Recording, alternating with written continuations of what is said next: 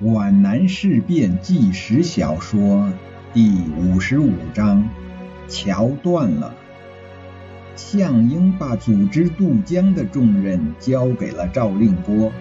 在这雨夜里，赵令波身披雨衣，手提马鞭，运用号调的办法调整部队。但是各部的号声齐鸣，互相交织，结果全弄乱了。那平时悠扬清亮的声音，在风雨中也暗哑变调了，但也解决了一部分问题。新二支队的前卫团，也就是老三团三营，终于渡过了清歌江。赵令波舒了一口气，风雨也慢慢减弱下来，像个发疯的猛兽，在凶狂肆虐了一阵之后。精疲力尽了，大声的喘息着。开进序列终于调整好了。三营过桥后是二营，二营过后是支队司令部的警通连，接着是支队部、军部司令部、政治部、后直属队、教导总队。新三团殿后，一切都没有问题了。赵令波向混乱的渡口望了一眼，准备向项英去做报告，就像打了一个胜仗。当他反身向张家渡街里大步疾走的时候，被绊了一跤，向前踉跄了几步就跌倒了。虽然只是一腿跪地，一手扶地，全身仍然溅满了稀泥，右腮上也崩上了几团污水。他恼火透了，抹了一把，跳了起来，拎起滴着泥水的马鞭，不分青红皂白，对准那个蹲在地上的闯祸的脊梁就是一鞭。混蛋，你拱在这里干什么？那人啊呀叫了一声，跳了起来。这是二支队公祭处的一个公祭员，他眼含着委屈的泪水，畏怯的申辩说：“我的鞋子被踩掉了，摸不着。你找个屁！”快跟上队伍！赵令波余恨未消，又扬起了马鞭。公祭员不愿挨第二下，赤着一只脚冲向渡口。赵令波也掏出手帕擦净了脸，稍稍整了整容，把雨衣裹紧，去见项英复命。怎么搞的？这样慢？项英没等参谋处长报告，就大声的责问：“首长。”赵令波好像没有听到这声斥责似的，庄重的报告说：“各部都在按正常的行进序列顺利过桥。”暴风雨收敛了威势，清歌江的水面却越来越宽，波涛也越来越汹涌了。在火光的照耀下，它像烧沸了的汤锅，冒着泡沫；澄碧的清流变成浑浊的巨浪，发出虎啸龙吟。大诗人李白歌颂过这条江：“经穿三百里，嘉靖千万曲。”杜牧也曾在这条江流上留下优美的赞诗：“半醒半醉三日游，红百花开山雨中。”现在清歌江却翻了脸，露出了极不友好的凝恶的面容。它变丑了，浊浪滔滔；它变凶了。奔腾咆哮，凡是住在山区的人都知道什么叫山洪爆发，那真是惊心动魄的一幕。倾盆大雨洒落在千山万岭之上，它还没有集聚成可怕的力量，开始不过是涓涓细流，一边奔流着，一边扩大着、收容着、澎湃着。千万条水流从高山大岭之上，沿着雨林沟、大冲沟笑聚而来，越滚越大，越流越猛，一起冲进狭窄的河道。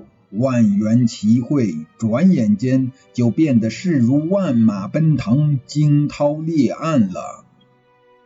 林志超一直守在渡口，他把王自忠拢在身边。他那圆鼓鼓的眼睛有些发红，他对渡口那种混乱局面并不担心，他担心的是桥。当他最初到达张家渡时，他回想起去年十二月二十九日凌晨那一幕惨景。他也曾抱着期望在这里和郑芳雪相会，因为教导总队的医务所就跟随在军部后面。他也相信郑芳雪也会急切地寻找他。在等待渡江的过程中，要见面并不是很难的事。可是他现在完全放弃了这种希冀，也忘记了郑芳雪。他深深懂得山洪的厉害，潜意识中有一种将要出乱子的预感。鱼比雪坏，鱼比雪坏。他不断的读念着这句话。当他发现浮桥没有按照他的要求架设的时候，黑沉沉的脸变成了紫褐色，在篝火的微光中显得很是怕人。他的鼻翼张大了。一条深深的皱纹向气势汹汹的下巴伸展过去，眼睛里的怒火使工兵连长感到炙疼。王连长，你们这样玩忽职守是要受审判的。王自忠悚然而立，全身血液向心底冲去，面色苍白，摇摇欲倾。赵处长指示我，你到底对部队负责，还是对赵处长负责？林志超当然也明白王自忠的苦衷，你应该有自己的头脑，我有什么办法？王自忠懊丧的在老营长面前垂下头去。他是上级。江水已经扩展到银桥头上，先头部队开始渡江。还有办法补救吗？只有两个办法。王自忠说：加固桥体，延长银桥。他指了指堆在篝火旁边的木料，材料是够了，只是，只是部队要推迟四个小时，延缓渡江是不可能的。林志超预计山洪就要下来，在暗夜里，在汹涌的江水里施工，很不现实。唉，那就听天由命吧。林志超的气恼已经消了，生气有什么用？王自忠并没有多大的责任可负。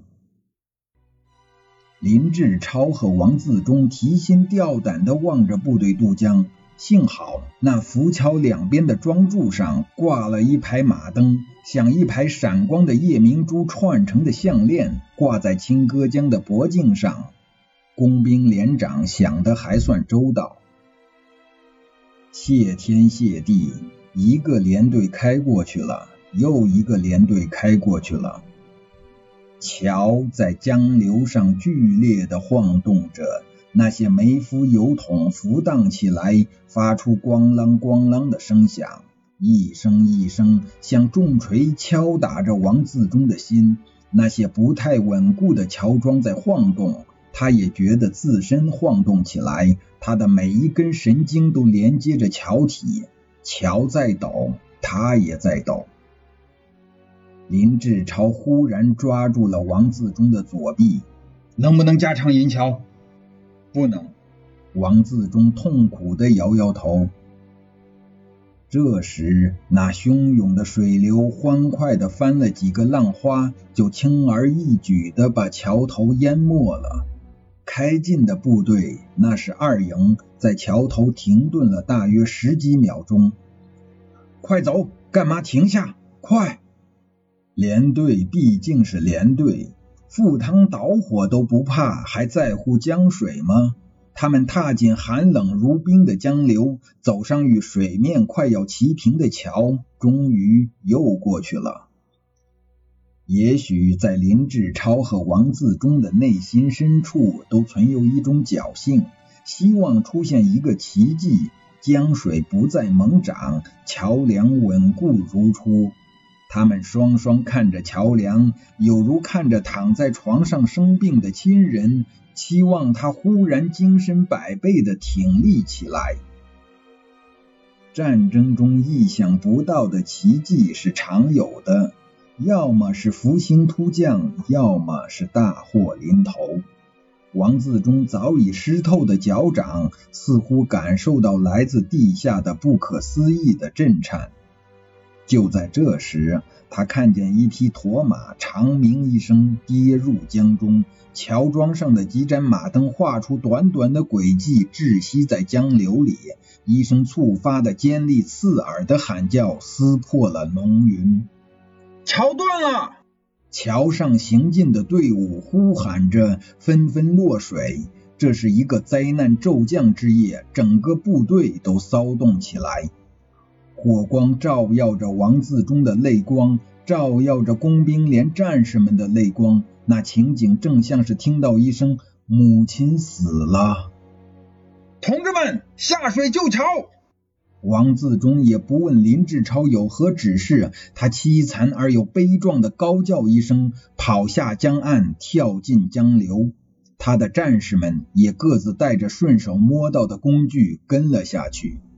江水越来越汹涌了。也许这些企图力挽狂澜于既倒的工兵们，以无知的狂妄激怒了他，特别暴烈绝情。